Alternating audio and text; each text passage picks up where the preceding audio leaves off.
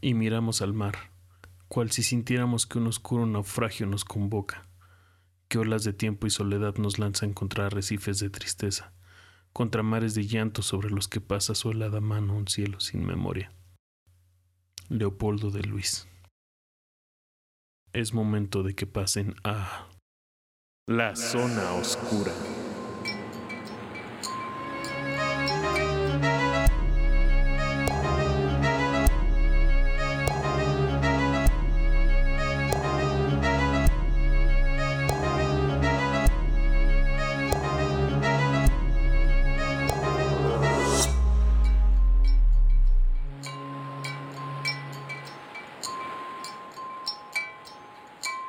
Bienvenidos sean mortales una vez más a La Zona Oscura, el podcast de terror que les trae cuentos o relatos extraños, macabros y misteriosos. Eh, hola chicos, ¿cómo están? Hace Estando. mucho que no los veo. ¿Alfredo? Como siempre viene estando. ¿La deidad? Hemos vuelto. Bienvenidos sean todos a la segunda temporada de La Zona Oscura. Ya nos presentamos, pero nuevamente yo soy Alejandro. Yo soy Alfredo y la deidad. Y la deidad de este lado. la deidad de este lado regañándonos por todas las cagadas que estamos cometiendo. Pero así es, hemos regresado. Hemos vuelto una segunda temporada. Este es el inicio de la segunda temporada. Espero que todos nuestros escuchas estén bien, todos los que nos han estado siguiendo, todos los que han estado pendientes de las actualizaciones, aunque pocas. Eh, estoy muy contento de regresar. Creo que. Bueno, no sé si Alfredo, estoy muy contento de regresar. ¿Tú cómo te sientes, Alfredo? No sé cómo explicarlo, men, pero sí estoy muy, muy emocionado. Más que contento, estoy emocionado por estar aquí otra vez. Sí, porque hoy les traemos un tema muy importante que ya nos lo habían pedido. Pero antes, Alfredo, recuérdanos qué vimos en el episodio pasado. Bueno, el episodio de pasado fue el de especial de Navidad, donde pues, el relato es La niña de las cerillas. Ajá. Es, Ahora sí lo dijiste bien. Ahora sí lo dije bien, maldita sea. Es un relato de Anderson, si no mal recuerdo, Andersen. Que pues Hans tiene Christian una... Andersen. que aunque es de Navidad, tiene una temática oscura. Y bueno, pues esto ya es anécdota, pero una del- de mis amigas escuchó el, el relato Ajá. y me dice que es muy cagado porque cuando ella era niña, eso era lo que pasaban en Navidad. Claro. En Navidad pasaban eso en caricatura. No, ah, no mames. Es lo que yo había comentado precisamente en ese episodio que yo había visto un animado. Un corto animado. No sé si es el que yo vi. Ella me dice que ella pues, era, este, pues, era una niña cuando lo pasaban, pero que precisamente era ese relato. Y Sí. esa vez pues, encaminamos la plática hacia la melancolía, la tristeza, Claro. y estas emociones como que muchas veces no queremos ver y pues como era la época donde supuestamente todo es felicidad, alegría y cosas así, pues quisimos no arruinarles o no arruinar la Navidad, pero sí ver esta otra cara que pues cas- que en esas épocas casi nadie ve, como pues, en el caso de la niña. Sí, que, que se prefieren, que son cosas que se prefieren ignorar, ¿no? Así es, de eso fue lo que hablamos el episodio pasado, uno diría la semana pasada, pero la verdad es que nos tomamos un mesecito, ¿no, chicos? Un mesecito de descanso. Nada más. Nada más. Eh, de entre descanso, porque estábamos preparando contenido para ustedes, estábamos armando, pues, este desmadre que nos gusta llamar la zona oscura. Pues bueno, y por ahí retomando un comentario que me hicieron justo empezando el podcast, yo creo como por el segundo o tercer episodio de la primera temporada, si no lo escuchen, si no lo han escuchado, pasen a escucharnos. Un amigo muy querido, le mando un saludo a Sergio Ibáñez. Nos comentó por qué no eh, tocábamos un tema en específico que yo creo que a todos nos causa interés, nos, no- nos gusta muchísimo, y es el terror cósmico. ¿Por qué no nos adentrábamos a ese terror cósmico? No recuerdo si se lo expliqué en el momento, pero le dije que era algo, o más bien, no, bueno, no recuerdo si lo expliqué en ese momento, pero es algo que nos hubiera gustado abordar de una manera muchísimo más completa, muchísimo más, em, pues sí, muchísimo más adentro del tema. Pero pues para eso primero aquí tenemos a nuestro experto en todo lo que sea, eh, Alfredo.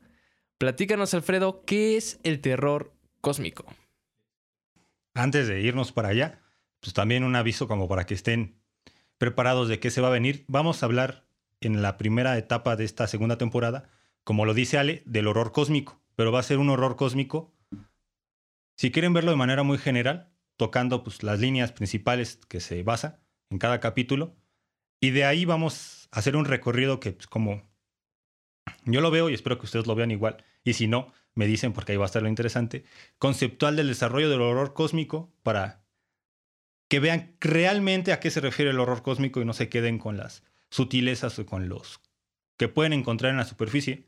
Porque vamos a hablar de, de círculos, de propiamente el círculo Lovecraftiano, pero también vamos a hablar del círculo pre-Lovecraft y el círculo post-Lovecraft.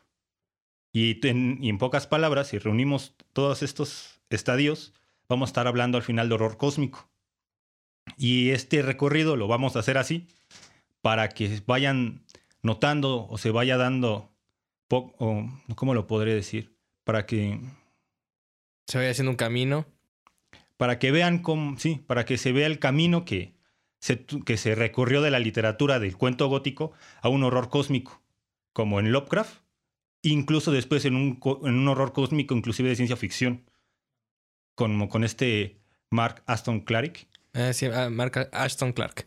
Sí, exactamente. Eh, y como comentabas, eh, muchos ven a Lovecraft como eh, el padre del horror cósmico, pero no es así. Lovecraft es como uno de los mayores exponentes, si no es que el más grande, pero yo considero, y bueno, no es que yo considere, pero se considera al, al padre del terror cósmico o al horror cósmico a Robert W. Chambers, que escribió ahí por ahí unos cuentitos que son como una antología titulados El Rey de Amarillo, que son una cosa maravillosa.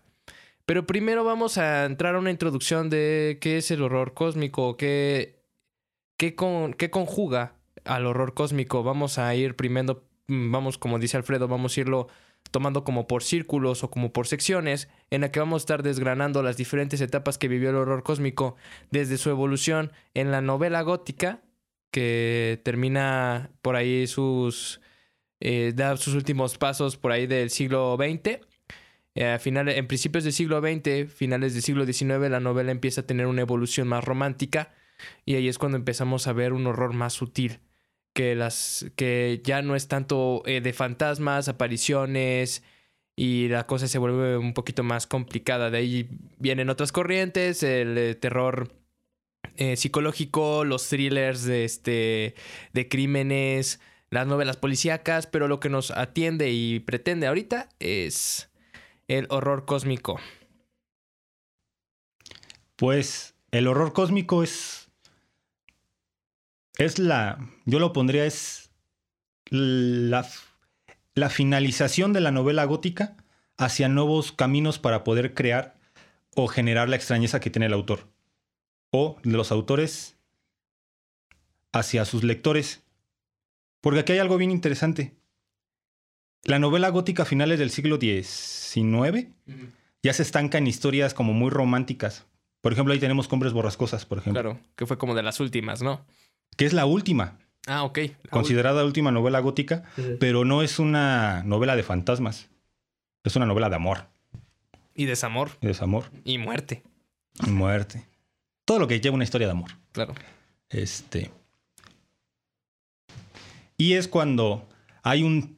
o hay ciertos tipos, o un cierto círculo, que pues, todavía no ven que el horror se haya terminado, o que el terror todavía tenía para dar más y es cuando, a principios del siglo XX, en una pequeña, sí, una pequeña editorial, que después se va a convertir en el World Tiles. Donde nace y se gesta los primeros pasos del terror o del horror cósmico. Y es que aquí el cómo se da es un es que está complejísimo. Porque aunque suene mafufo, pero el horror cósmico se da gracias a los descubrimientos de la mecánica cuántica. Gracias a que se rompe el paradigma de la física convencional. Ciencia. Ajá. Porque cuando, por ejemplo, en el caso de Lovecraft, cuando Lovecraft lee los planteamientos de este Heisenberg, ¿verdad? Eh, no, es más tarde, pero... No, no. mecánica cuántica. O sea, fue, primero fue la mecánica cuántica y luego ya la relatividad. La relatividad. No, porque es que... Heisenberg es el que dice lo de la... Es el principio de incertidumbre. Ajá, que te da pie hacia... No, sí, tiene que ser él porque Lovecraft lo cita en sus libros. Ah, no, no sé. Bueno, es que más bien yo dije no por, No sé. por fecha. O sea, sino más bien por evolución de la ciencia. Sí. Es porque lee a Heisenberg, a, a Robert Planck Ajá, a Robert Bloch. y, y pues también la teoría de la relatividad cuando viste en la publica. pues, Sí, crea un... y entonces, la relatividad afectó en todas las áreas de- del arte. Sí, en todas las áreas del arte, no nada más en la ciencia, porque lo, lo encasillan mucho ahí, ¿no? Pero es como el renacentismo. Sí. Porque el renacentismo eh, fue gracioso porque esta es como la inversa. Cuando llega el renacentismo de a Dios lo que es a Dios y al, y al César lo que es del César, hay, una, hay un cambio en el arte, pero con la, con la evolución del arte o con la mutación del arte, eh, empieza a florecer fuertemente y a pisar terriblemente la ciencia. Y de ahí empezamos a partir división, es la- las divisiones del pensamiento, del cuantitativo al cualitativo Y y... es que llega un punto donde la relatividad, o la física incluso hasta donde está actualmente, este, se pone más densa que la fantasía. Ah, sí, claro, y más compleja. Pero hablando de fantasía, eh, me recordó que también creo que lo vamos, también lo vamos a tocar a este señor Allegron Blackwood, que hace un tipo de horror este cósmico, pero más bien fantástico. Me encantan sus libros, sus cuentos en el particular. Pero sí, como, como mencionas, eh, llegando este, eh, este choque de la ciencia, esta ruptura, las artes en general evolucionan y lo grandioso es como también la literatura se, se empe- empezó a ver nuevos horizontes, empezó a, a pisar hacia, nueva, hacia nuevos sitios, ¿no? Yo creo que ahí es cuando, cuando, en, cuando poquito a poquito se fueron dando los pasos para poder forjar un, este, un universo muchísimo más rico que no nada más enfocara un, un solo sentimiento o un, un solo punto, como dices, muy romántico en, sus en los tiempos de la novela gótica. Y como nos decías, Alfredo, eh, pues ahora explícanos en qué consiste el terror, el horror eh, cósmico. Ya vimos que es el horror gótico, ya, lo, ya les dimos una probada con el capítulo de los vampiros. eh, ya dimos este, nuestros pasos también por el horror psicológico, por ahí con la amante de Samota, que también es muy gótico. Pero eh, platícanos, Alfredo, cua- ¿cuáles son las bases del, del horror cósmico? es que es a lo que iba. Ajá. Estos nuevos, esas nuevas visiones de, la, de que trajeron, bueno, que trajo la física, nos, nos dieron o dieron cuenta de algo muy cabrón. La realidad está muy lejos de ser como la entendimos durante mucho tiempo. Durante mucho tiempo. Por mucho tiempo el universo lo creímos totalmente armónico, que había un principio, que a partir de ese principio funcionaba todo de manera, pues toda bonita, que toda cosa estaba en su lugar. Entonces llega esta bola de locos y se dan cuenta que no.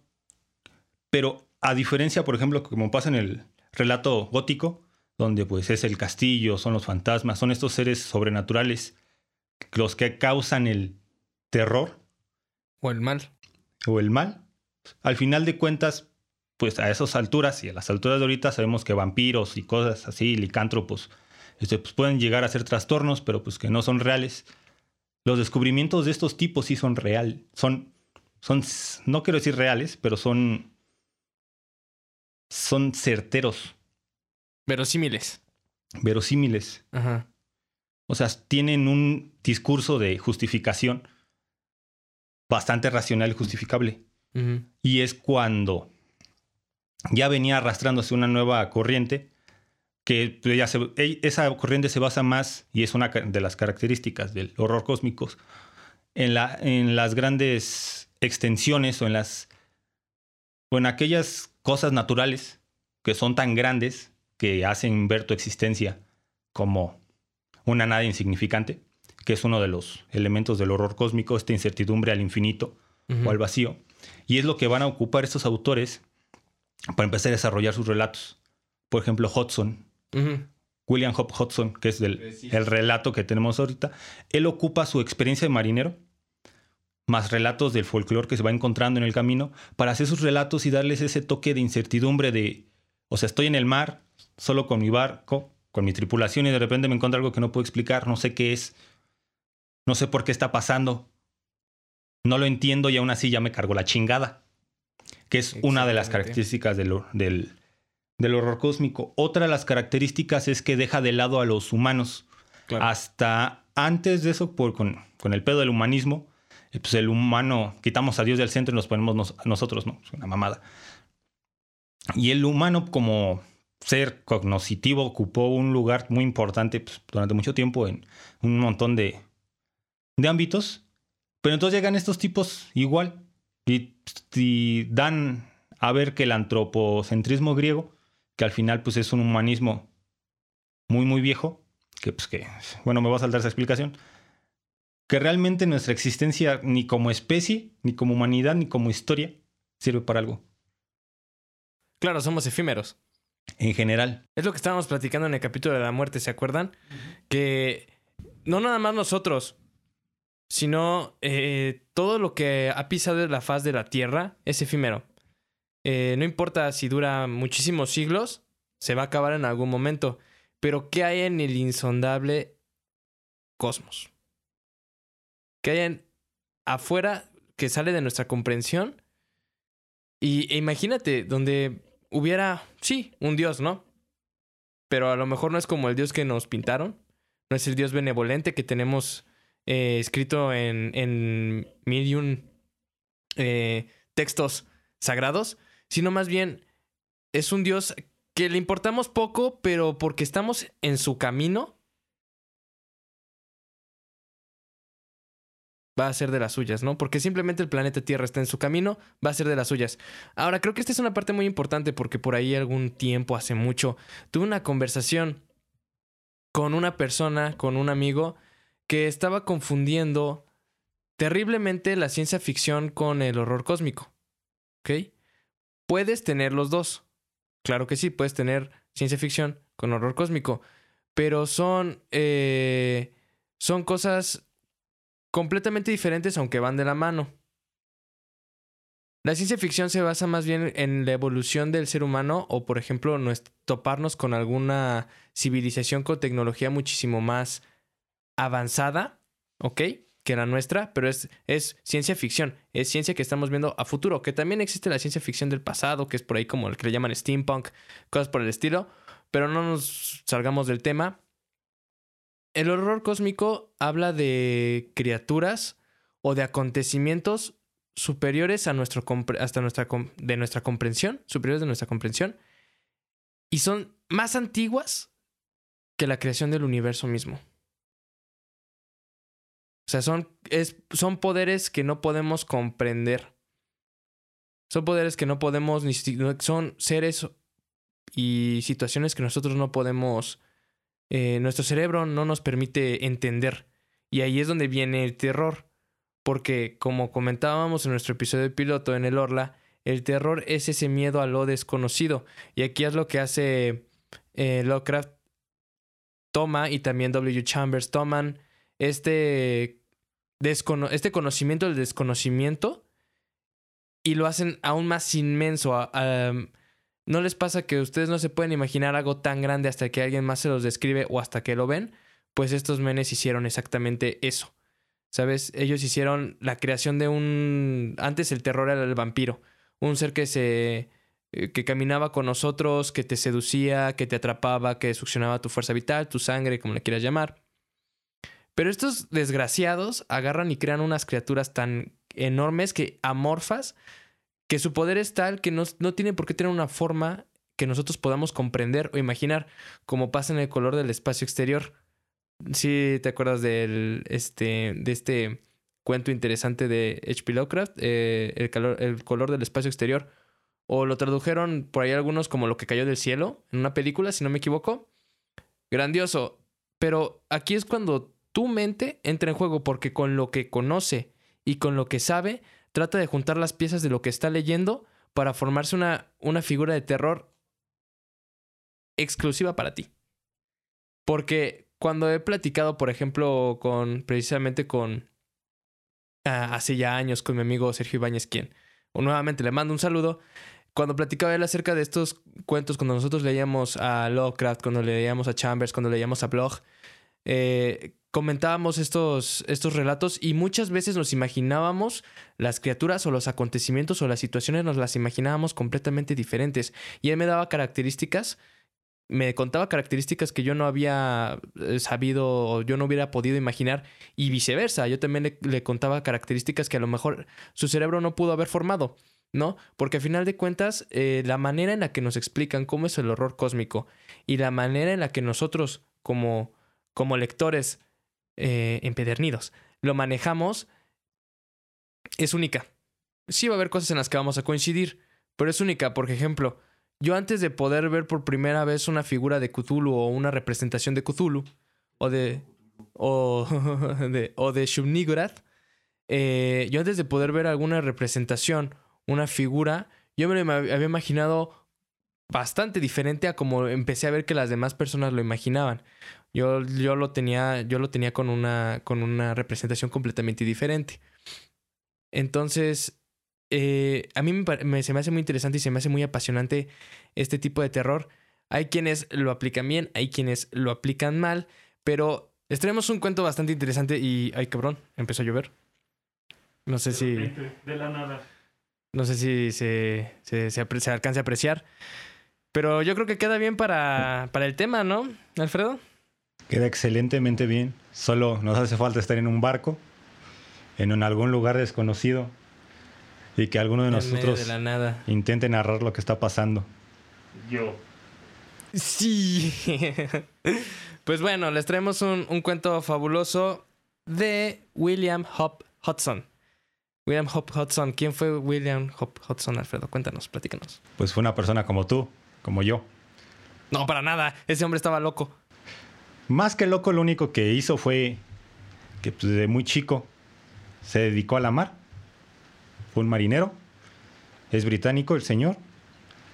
Y pues muere en la Primera Guerra Mundial. Como a los 41 años, ¿no? Tenía 41 años. Y en sí, pues, lo que pues, se puede decir de él es que como todo gran escritor, pues nunca, de todas las novelas que tiene y todos los cuentos cortos, pues ninguno pegó. Ni siquiera en La casa en el confín de la tierra. Que es como su novela más famosita. Pues sí, de hecho, y eso fue... E, eso es una constante. Porque muchos autores no empezaron a pegar hasta que años después se empezaron a reencontrar los, se empezaron a reencontrar sus trabajos. Y hablando de trabajos, Hudson tiene cosas muy interesantes. Tiene por ahí unos poemas que la verdad me gustan mucho, son cortitos y están increíblemente fabulosos. Nos demuestra su amor por la mar y también su miedo por la mar. También, y ya paró de llover. ¿No? ¿Sigue lloviendo? Qué cagado. Pero poquito. Ah, ok. Y, y también tiene estos relatos cortos que el día de hoy les traemos uno la verdad, está pasadísimo de verga. Este hombre, tal cual, es de los que nosotros llamamos enfermos. Pone las bases, y no vamos a decir las bases del, del horror cósmico porque como tal no, yo creo que quien las pone y es este W. Chambers en su Rey Amarillo, reitero, pero se aproxima mucho, se aproxima mucho al horror cósmico y nos da este tipo de sentimiento, este tipo de sensación extraña, sublime, que de eso vamos a hablar en un momento, de lo que está pasando a su alrededor. Así que, haznos los olores, Alfredo, deidad, preséntanos a William Hop Hudson con su cuento. Más allá de la tormenta.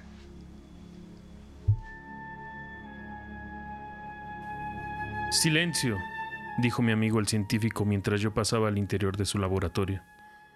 Había abierto los labios para comentar algo, pero ante su demanda permanecí callado unos minutos más. Se hallaba sentado delante de su instrumento. La máquina, en esos momentos, estaba recibiendo un mensaje de una manera extraña e irregular. Se paraba un poquito y enseguida volvió a ponerse en marcha a toda velocidad. Durante una de aquellas pausas, más larga de lo habitual, no pude resistir la impaciencia que se iba apoderando de mí y me aventuré a dirigirle la palabra. ¿Es algo importante? pregunté.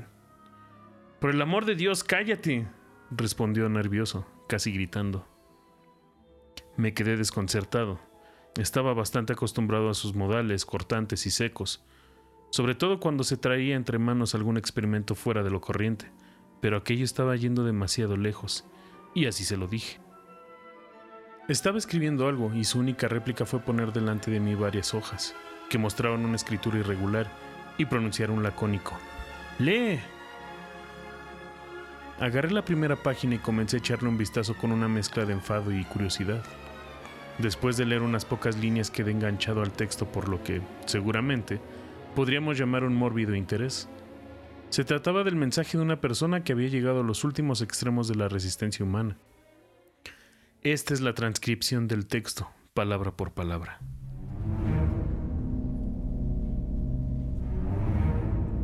Nos estamos hundiendo, John.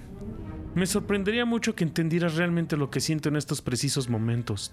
Tú, confortablemente sentado en el laboratorio y yo aquí, sobre las aguas, con un pie en el mundo de los muertos. Sí, estamos condenados. En nuestra situación la palabra ayuda ha perdido ya todo su significado. Nos hundimos. Continúa, inexorablemente. Dios. Debo tranquilizarme, ser un hombre. No es necesario que te diga que me encuentro en el camarote del telegrafista. El resto de los hombres están en cubierta o muertos en el interior de la voraz criatura que está haciendo pedazos el buque. No sé con exactitud dónde nos encontramos, tampoco hay nadie a quien preguntar. El último de los oficiales ahogó aproximadamente hace una hora y el barco ha quedado reducido a poco más que una especie de rompeolas ante el cual se abaten los mares agigantados. Antes, hace media hora más o menos, subí al puente. Dios mío, el espectáculo era horrible. Apenas ha pasado el mediodía, pero el cielo es del color del fango, ¿lo entiendes? ¡Barro gris! De su regazo cuelgan grandes nubarrones. Pero no esas nubes que estamos acostumbrados a ver, no, sino una cortina espesa, mohosa, abismal. Parece algo sólido, excepto cuando el terrible viento rasga sus bordes inferiores formando grandes espirales que se arremolinan frenéticamente sobre nosotros, como los tentáculos de un horror monstruoso. Es difícil describir semejante espectáculo a alguien que aún está vivo, aunque la muerte del mar ya conoce bien tales avatares sin necesidad de mis palabras. Sabes que nadie que haya contemplado semejante visión puede pretender continuar en el mundo de los vivos. Es una estampa reservada a los condenados, a los muertos. Una de las orgías infernales que el mar nos brinda, a veces. Una diversión, un espectáculo maligno en el que participamos los muertos en vida los que estamos en el borde, para regocijo de la criatura. No tengo derecho a contarte todo esto. Hablar así a una persona viva es como mancillar la inocencia con misterios infernales, como enseñarle a un niño palabras sucias. Pero no me importa. Pienso describir, con toda su horrorosa desnudez, la cara mortal del mar. Los que aún no están condenados van a saber algunas de las cosas que la muerte intenta ocultar con tanto celo. Ella no sabe nada del pequeño instrumento que reposa bajo mis manos y que aún me mantiene conectado con lo vivo, aunque se apresura intentando cortar la comunicación. Escúchate a ti mismo, John. He aprendido cosas inimaginables durante este corto periodo de espera. Ahora sé por qué nos aterra la oscuridad. Jamás habría descubierto de otra manera los secretos del mar y de la tumba, que en el fondo son la misma cosa. Escucha. Ah, pero estoy olvidando que tú no puedes oír. Yo sí puedo. El mar está... Silencio. El mar está riéndose, con una carcajada que parece salida de la boca de un asno que se quema en los infiernos. Berrea y se mofa. Puedo escuchar su voz resonando con el eco de un trueno satánico sobre el barro gris que flota encima de nuestras cabezas. Está llamándome. Me llama y debo ir. El mar me llama. Oh, Dios. ¿Eres tú, en verdad, Dios? ¿Puedes tú permanecer tranquilamente sentado ahí arriba ante el horrible espectáculo que se desarrolla delante de mí? No, tú no eres Dios. Tú te encoges atemorizado ante esta criatura horrenda que tú mismo creaste en tu vigorosa juventud. Ella es ahora Dios, y yo soy uno de sus hijos. ¿Sigues ahí, John? ¿Por qué no me contestas? Escucha. Ignora a Dios porque hay alguien más poderoso que Él. Mi Dios está aquí, a mi lado, rodeándome, y pronto estarás sobre mí. Sabes lo que quiero decir, es sin misericordia. El mar es ahora el único Dios que existe. Esta verdad es una de las cosas que he aprendido. Escucha, eso está riéndose de nuevo. Dios es eso, no Él. Me llamaba y subía a la cubierta. Todo era espantoso. Eso está en el convés. Y por todas partes. Eso ha inundado el navío. Solo el castillo de proa, el puente principal y la popa aguantan los embates de la bestial y apestosa criatura, que se alza entre la sibilante espuma como tres islas solitarias. Gigantescas olas se precipitan sobre el navío por estribor y por babor casi continuamente. Forman una especie de bóveda efímera por encima de la cubierta, una bóveda de agua ondulante y sombría que se alza a 20 metros sobre un horizonte estremecedor, para dejarse caer después rugiendo. Piensa en ello, seguro no puedes. Hay un aliento maligno en el aire. Es la respiración de la criatura. Aquellos que aún resisten encaramados en islotes empapados de maderas y hierros retorcidos están pasándolo horriblemente mal. La criatura les está enseñando algunas cosas. Fui testigo del maligno aliento que surgía de sus fauces. Después vine aquí abajo, a rezar por una muerte rápida. En el castillo de Pro había una madre y a su hijo pequeño colgando de una barandilla metálica. Una ola gigantesca se alzaba por encima de ellos, precipitándose poco después en una rociada de espuma. Cuando pasó la embestida aún permanecían allí colgados. La criatura solo estaba jugando con ellos, pero al mismo tiempo había arrancado las manos del niño de la baranda y ahora se agarraba a los brazos de su madre con desesperación. Vi otra enorme montaña de agua que se alzaba ondulando sobre ellos. Entonces la madre se inclinó, intentando sujetar con sus brazos, como una bestia salvaje, las manos de su pequeño. Temía no poder aguantar el poco peso adicional. Oía sus gritos incluso desde el lejano lugar en donde me hallaba. Los podía distinguir entre la salvaje risotada del mar. Me decía, una vez más, que Dios no es Él, sino eso. Luego la masa de agua se precipitó sobre los dos. Me pareció que la criatura mugía mientras saltaba sobre ellos. Rugió a su alrededor, agitándose y refunfuñando. Poco después el oleaje se retiró, dejando a la vista un solo cuerpo, el de la madre.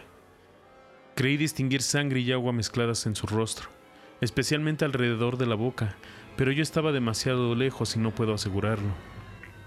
Miré hacia otra parte. Cerca de mí descubrí a alguien más, una bonita joven, con el alma encogida por el aliento de la criatura, que se debatía en la tempestad junto a su novio, intentando llegar ambos a la relativa seguridad de la cabina de mando. Él tiraba de ella, pero la muchacha no quería seguirle. Vi que se llevaba una mano a la cabeza, donde aún quedaban los restos de alguna especie de adorno. Le abofeteó. El joven dio un grito y cayó por el sotavento mientras ella reía, reía enseñando sus blancos dientes. Aquello era demasiado. Di la vuelta y me fui a otro sitio. Sobre la cresta de las olas, en el vientre de la criatura, horribles, indecentes, contemplaba ahora retazos, imágenes. Jamás había visto nada semejante. Vi a un robusto marinero mientras era arrastrado fuera del barco. Una ola inmensa se abatió sobre él. Aquellas cosas eran como dientes. Eso tiene dientes. Los oía castañetear. Distinguí el gemido del marinero. No era más que el subido entrecortado de un mosquito en medio de aquella risa, pero resultaba aterrador. Siempre hay cosas peores que la muerte. El buque está dando extraños bandazos, como si algo lo empujase maliciosamente. Creo que me he dormido. No, ahora lo recuerdo. Me golpeé en la cabeza cuando el barco comenzó a dar aquellos extraños tumbos. Tengo la pierna doblada debajo de mi cuerpo. Creo que está rota, pero me da igual. He estado rezando. Yo... Yo... ¿Qué iba a decir? Ahora me siento más tranquilo, resignado. Supongo que había perdido el juicio, pero ¿qué es lo que te estaba diciendo? No puedo recordarlo. Era alguna cosa acerca acerca de Dios. Creo que he blasfemado. Ojalá pueda él perdonarme. Tú debes saber, Dios, que no estaba en mi sano juicio. Tú debes saber que me siento muy débil. Quédate conmigo ahora. He pecado, pero todo tú eres misericordia. ¿Sigues ahí, John? El fin está muy cerca. Tengo tanto que contar, pero las palabras se escabullen, se me escapan. ¿Qué te acabo de decir? Comenzaré desde el principio. Estaba loco y... y Dios lo sabe. Él es misericordioso y ahora apenas siento miedo. Tengo un poco de sueño. No sé exactamente dónde estás, John. A lo mejor después de todo, nadie ha escuchado todo lo que he estado diciendo. Mejor así. Los vivos son libres aún. Yo no sé, no sé. Pero si estás ahí, John, debes... Debes decirle a ella todo lo que ha pasado. Pero no, no, escucha. Un torbellino de agua ruge justo encima de mi cabeza. Es como el encontronazo brutal de dos mares enormes que chocan entre sí en mitad del puente de mando y esparcen sus desechos por todo el navío. Ya falta poco. Y tengo que decir tantas cosas aún. Puedo oír voces en el viento. Están cantando. Parece un grandioso salmo fúnebre. Creo que me he adormilado otra vez. Pido humildemente a Dios que todo acabe pronto. No debes... No debes contarle a ella absolutamente nada. Nada de lo que te haya podido decir. ¿Lo harás, John? Creo que estas cosas no deben de ser pronunciadas nunca.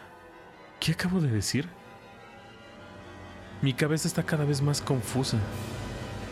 Me extrañaría mucho que realmente estuvieras escuchándome. Seguramente tan solo estoy hablando al bramido monstruoso que ruge ahí afuera. Sin embargo, hacer esto me reconforta de alguna manera, y me cuesta creer que no estés oyendo lo que digo. Escucha de nuevo. Una montaña de agua debe haberse precipitado sobre la cubierta del buque. Se inclina peligrosamente sobre uno de los costados. Ahora vuelve a enderezarse. Falta muy, muy poco. ¿Estás ahí, John? ¿Estás ahí? Ya llega. El mar viene por mí. Fluye con rabia por los pasadizos del buque. Es... es como una inmensa riada. Dios mío, estoy ahogándome. Estoy ahogando.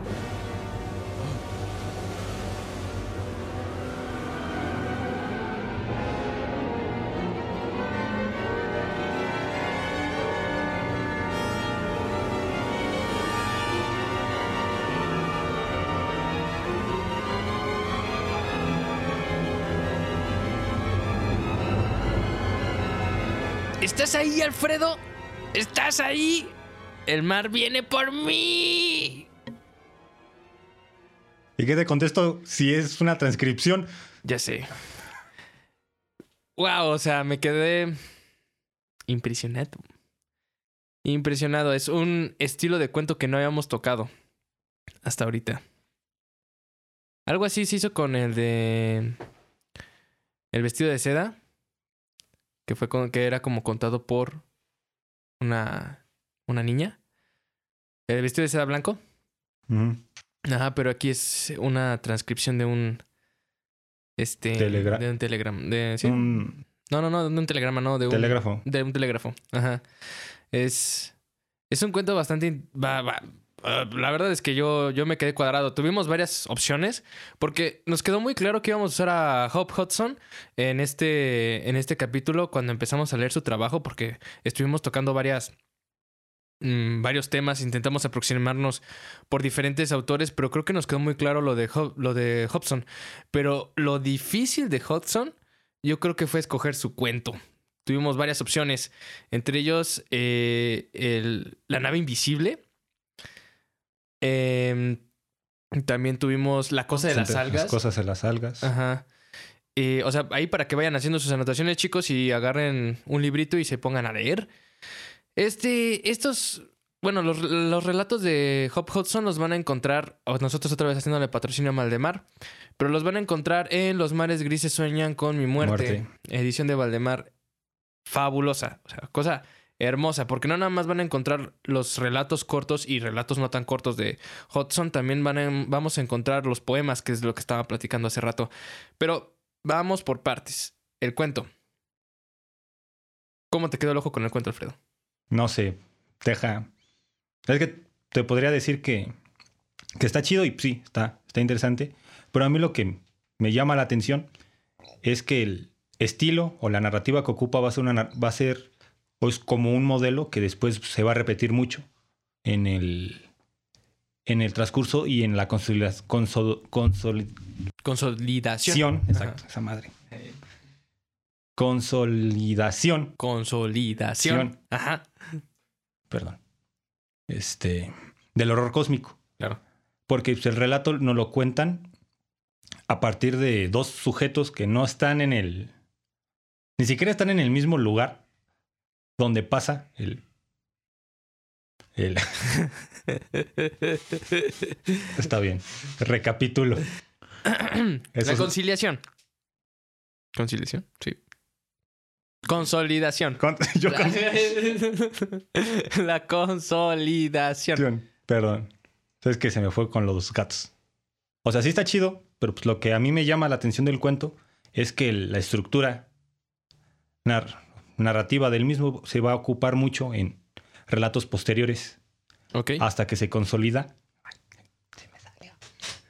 ya el género como tal del horror cósmico, Ajá. que es este tipo de narración hecha por un tercer agente que no está totalmente en el como en el lugar, Ajá. pero que aún así es el que lleva la narrativa. Sí, como en tercera persona. Porque pues ya ves que están estos, como que el doctor y el otro compa ahí cotorreando y el otro pues quiere platicar con él, pero le dice al doctor que no, pues que está en algo importante y recibe las transcripciones del, tel- El Telegram. del telégrafo y es cuando empieza a contar la historia de este chico. Si no, si la memoria no me falla, así también es la mitad de las montañas de la locura. Realmente lo que sabemos es lo que manda el ST Portland Ajá. a la Universidad de Misatonic Por medio de telegramas. Ah, pues así también es. eh, ¿Sabes qué? Este tipo de narrativa ya la habíamos visto antes.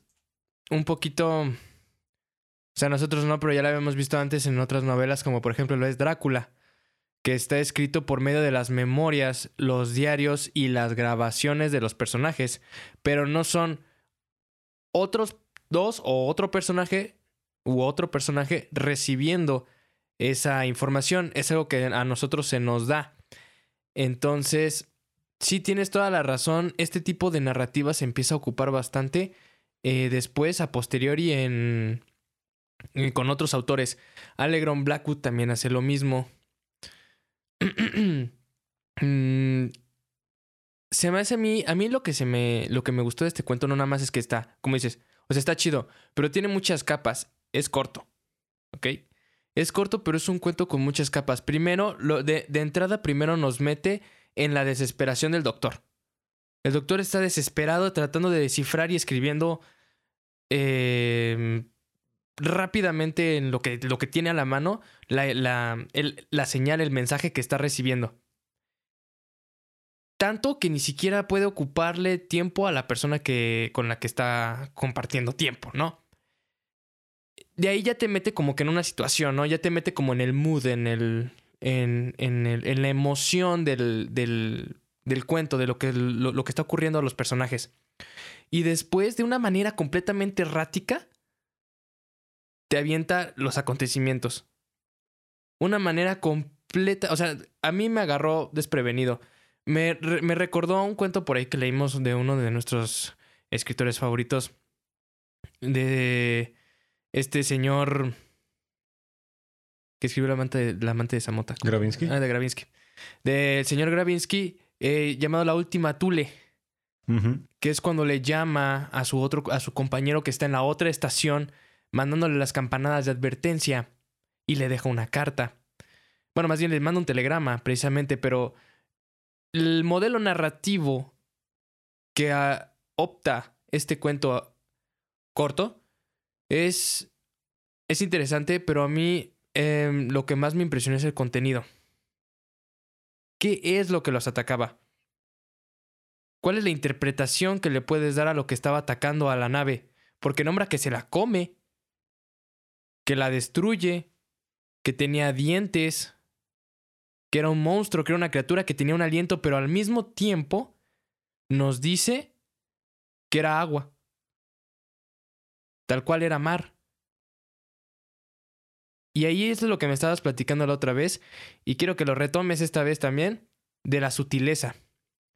El sutil, la manera sutil en la que nos va, en la manera en la que sutilmente el relato nos está atrapando. Estos detalles que sí, en sí el relato es eh, eh, enérgico, ¿ok? Si es, si es este, mm, vamos, como un trueno, literalmente.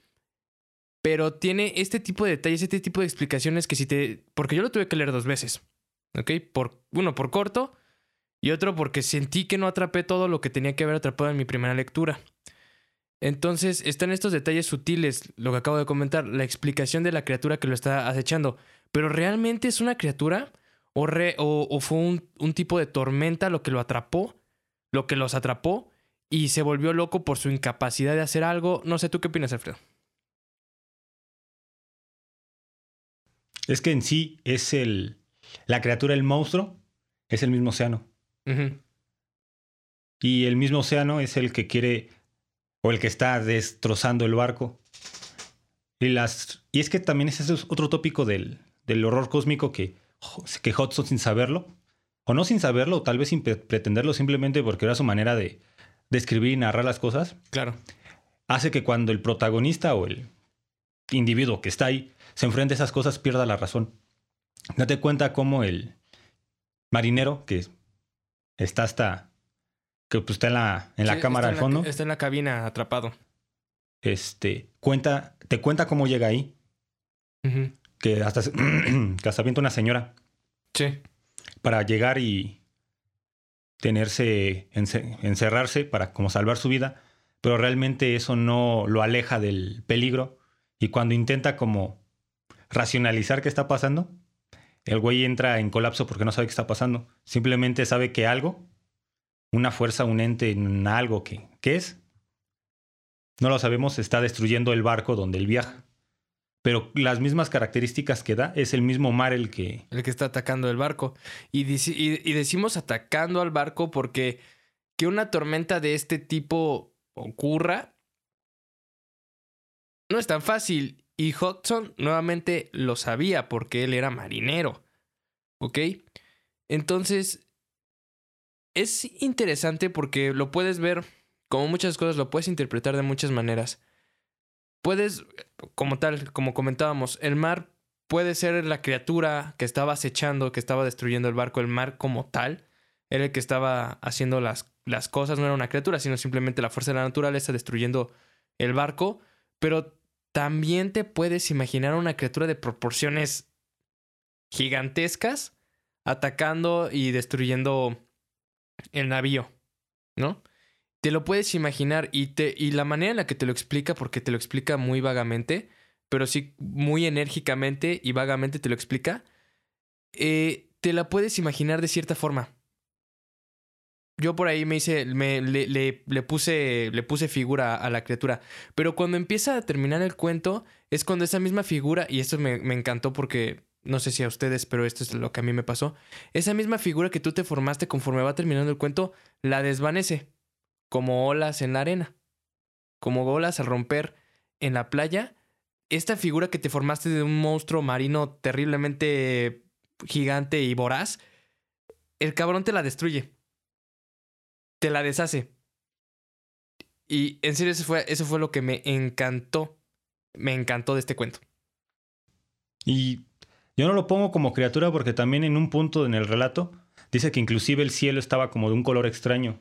Sí, como de barro. Y que el mismo cielo tenía un aliento raro al momento en que, pues como esta acuosidad extraña, este, está devorando el barco. Y además, no, bueno, yo aquí lo pondría que no es una criatura porque el primero que ocupa criaturas y seres mitológicos, y es uno de las dos grandes divisiones del terror cósmico, es Lovecraft. Están los seres oníricos, aquellos seres inmateriales que por las mismas naturalezas del mismo no saben de dónde vienen, y las criaturas antiguas que hace alusión a pues, lo que decíamos ese rato de los nuevos descubrimientos que dieron a entender pues, que el universo es más vasto de lo que creemos, y que ya sea que no están aquí, en este espacio, o que son de, de orígenes tan remotos que inclusive son anteriores al tiempo, o análogos al tiempo mismo, como este, ay, cosa este pendejo. O inclusive paralelos. Como No, para- es- los perros del Tinder, los que son los paralelos al tiempo. Y. Y Hudson normalmente, rec- recordando, bueno, retomando a este, a este individuo bien dañado, este, Definitivamente sí. la temática cuando ocupa relatos del mar siempre va a ser un navío o, o, o las fuerzas que se llegan a ver en el océano, porque pues, no sé si sepas, pero en el océano, cuando estás mucho tiempo ahí, los espejismos son casi del mismo calibre que en el desierto. Claro. Y allá son más fuertes porque hay corrientes tan grandes. O sea, hay, hay ríos enormes en el océano que si tú vas en un barco y te paras, te mueves, pero no te estás dando cuenta que te mueves. Y entonces eso también crea alucinaciones, crea desesperaciones muy cañonas. Pues por eso Maga- Magallanes, por eso llega al sur. Sí. Porque al güey no echó la pinche ancla, agarró una de las corrientes Ajá, y y despertó en otro pinche lado.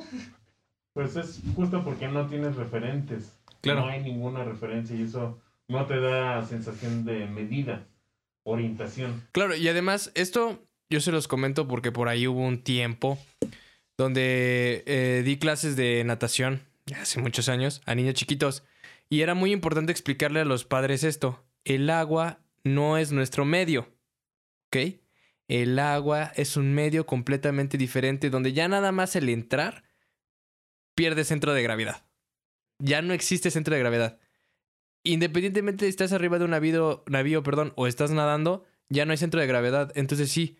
Y a mí me pasó también recordando, precisamente ahorita que lo comentaste de edad, recordando una vez cuando fui en lancha en una presita, estaba muy chiquito yo, pero la sensación de, de, de estar desorientado fue muy cabrón. O sea, sí, me acabo de acordar, estando inclusive hacia las orillas de la presa, o sea, ya abajo de la, de la lanchita, veía moverse el agua y te daba la sensación de que estabas en movimiento. Y cuando estabas arriba de la lanchita te daba la sensación de que no estabas en movimiento. Entonces tienes toda la razón, pero ahí te va. Eh, precisamente cuando estábamos leyendo los cuentos de este señor para hacer nuestra, nuestra selección del cuento de este capítulo, él, leí el del navío silencioso, en el que explícitamente una fuerza superior al, al ser humano ataca al navío y lo hunde, com- lo hunde como tal, que, una, que como una burbuja de silencio rodea a uno de los dos navíos y el que está encerrado en esa burbuja no puede escuchar a los demás y le están grite y grite y le está tratando de llamar y no, mm, no, no contestan, hasta los dan por locos.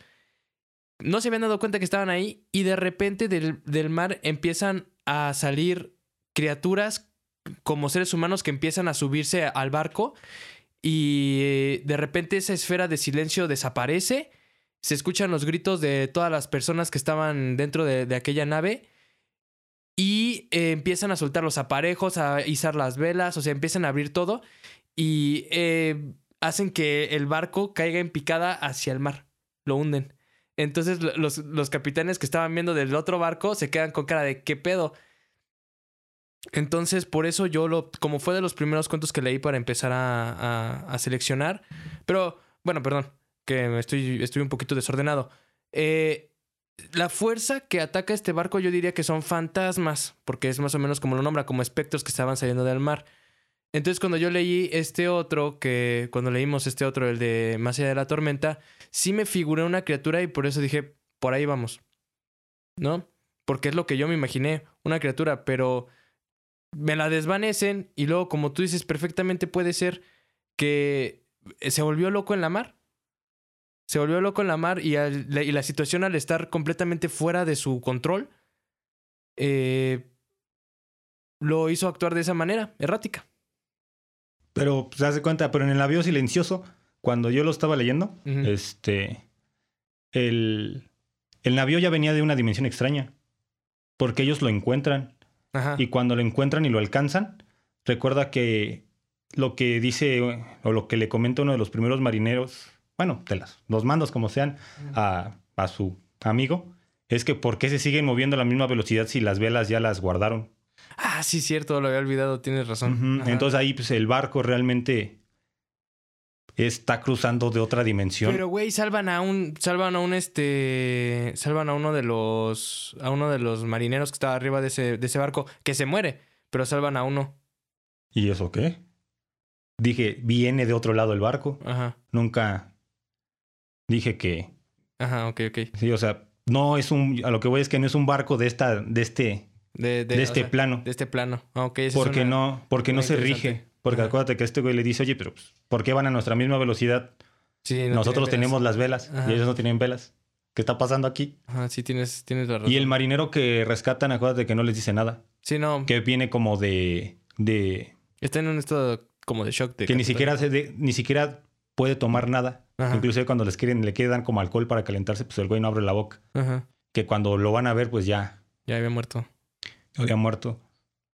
Y Pues que. ya estamos analizando otro cuento. Alfredo. Eh, pero sí, o sea, yo considero que la manera de narrar este, de este hombre es increíble y yo siento que es porque está cerca. Eh, está cerca precisamente de ese.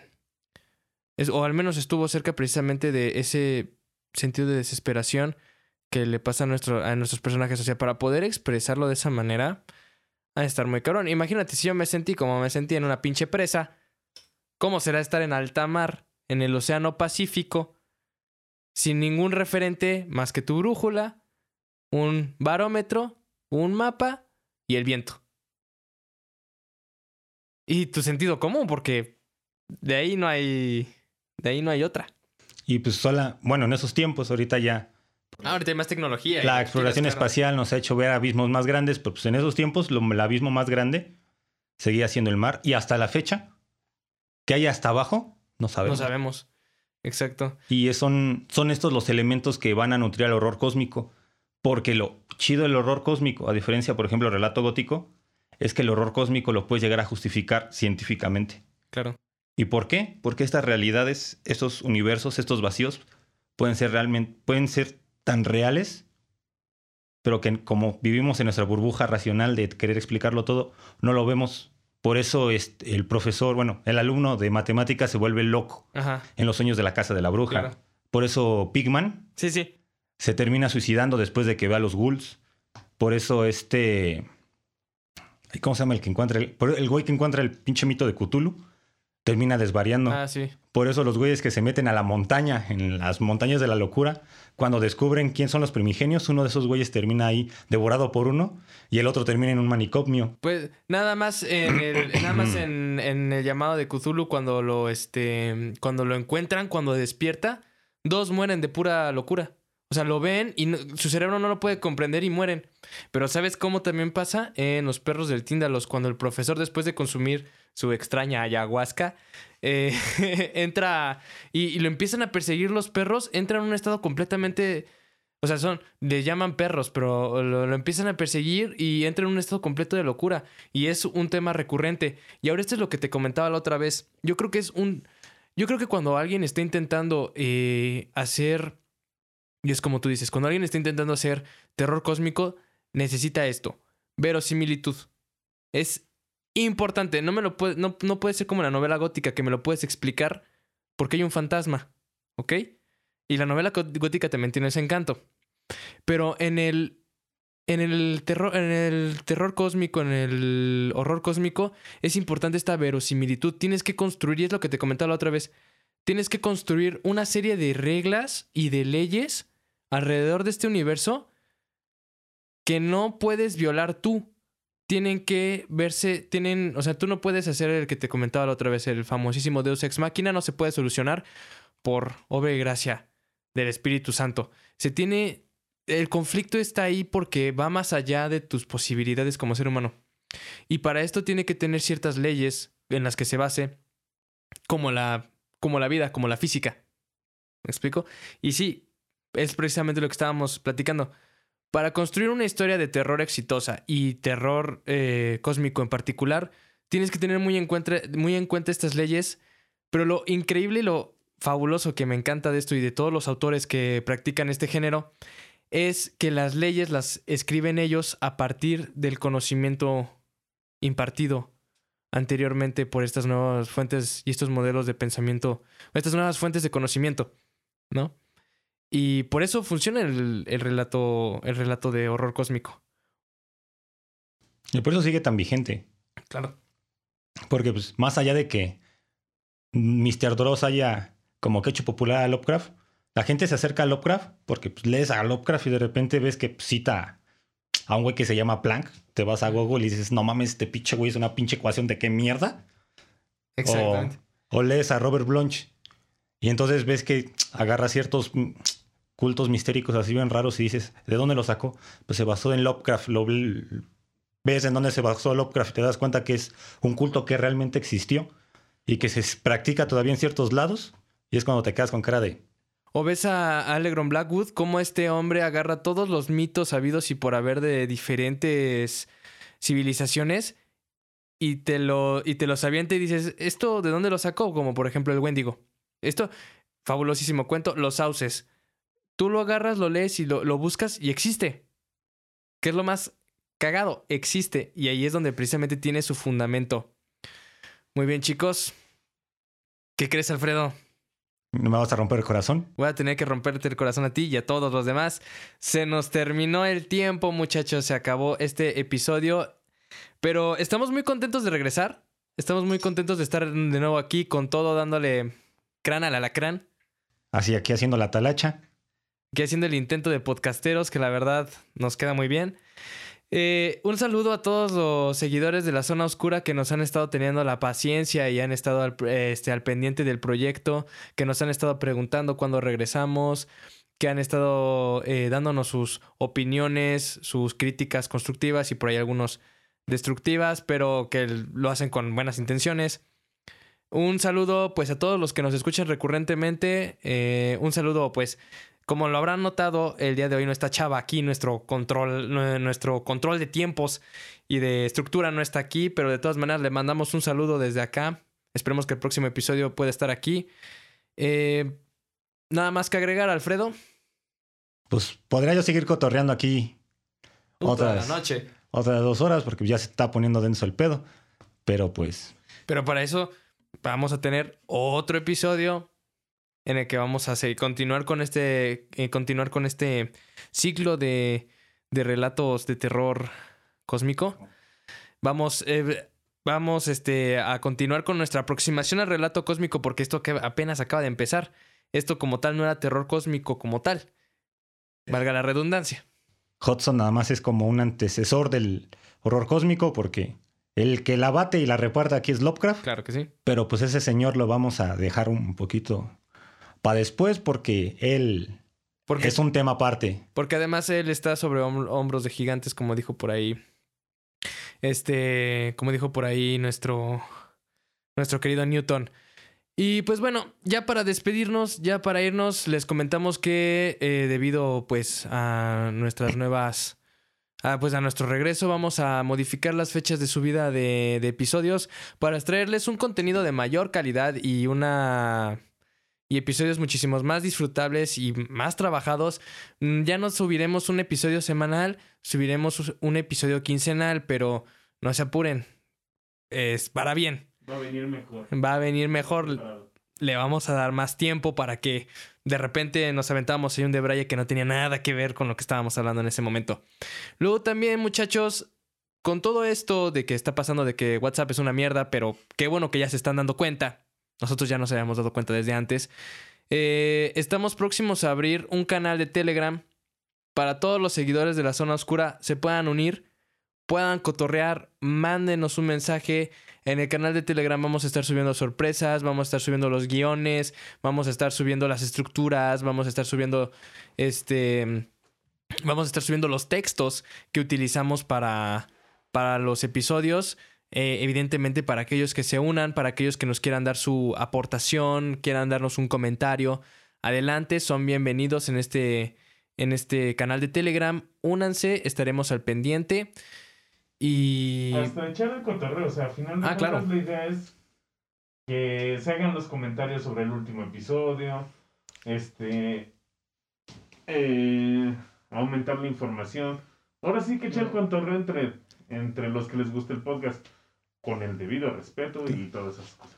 Claro que sí, vamos a estar. Y lo más importante, muchachos, si ustedes no han tenido la dicha de hablar con alguno de nosotros, pues ahí vamos a estar muy al pendiente de sus comentarios, de sus mensajes y van a poder interactuar eh, con nosotros, con, con Alfredo, conmigo, con la deidad, con Chava, para, para aquellos que todavía lo recuerden. Chava, ya tienes tres episodios que no estás aquí, cabrón. Y, Pero este, tiene el mandil de oro. Ah, tiene el mandil. Eso sí, el mandil de oro nadie, nadie se lo quita. Pero, pero justo la chava, la chamba de chava puede complementarse bien con el en el grupo. Ah, claro. Mucha información. Ah, claro, este, este men va a estar ahí al pendiente de todos ustedes, nuestros queridos mortales. Los memes son bienvenidos. Nosotros también vamos a estar ahí muy activos. La verdad es que siento que vamos a estar más activos en Telegram que en las redes sociales. Perdónenos nuestra ineptitud en las redes sociales, pero yo creo que pues sería todo, muchachos, con su debido permiso. Pasamos a retirarnos, Alfredo, la deidad, y su servilleta, Alejandro. Y también está la poderosísima Naya aquí. Claro que sí. Estamos aquí y les dejamos en la descripción de este episodio y evidentemente también en la página de Facebook nuestro link a Telegram. Pásense, échenos una saludada, mándenos una foto, denos una recomendación, los estamos escuchando. Un saludo para todos aquellos que nos siguen eh, y nos tienen la paciencia que nos han tenido. Los amamos desde el fondo de nuestros oscuros corazones. Nos vemos. Los amo. Bye.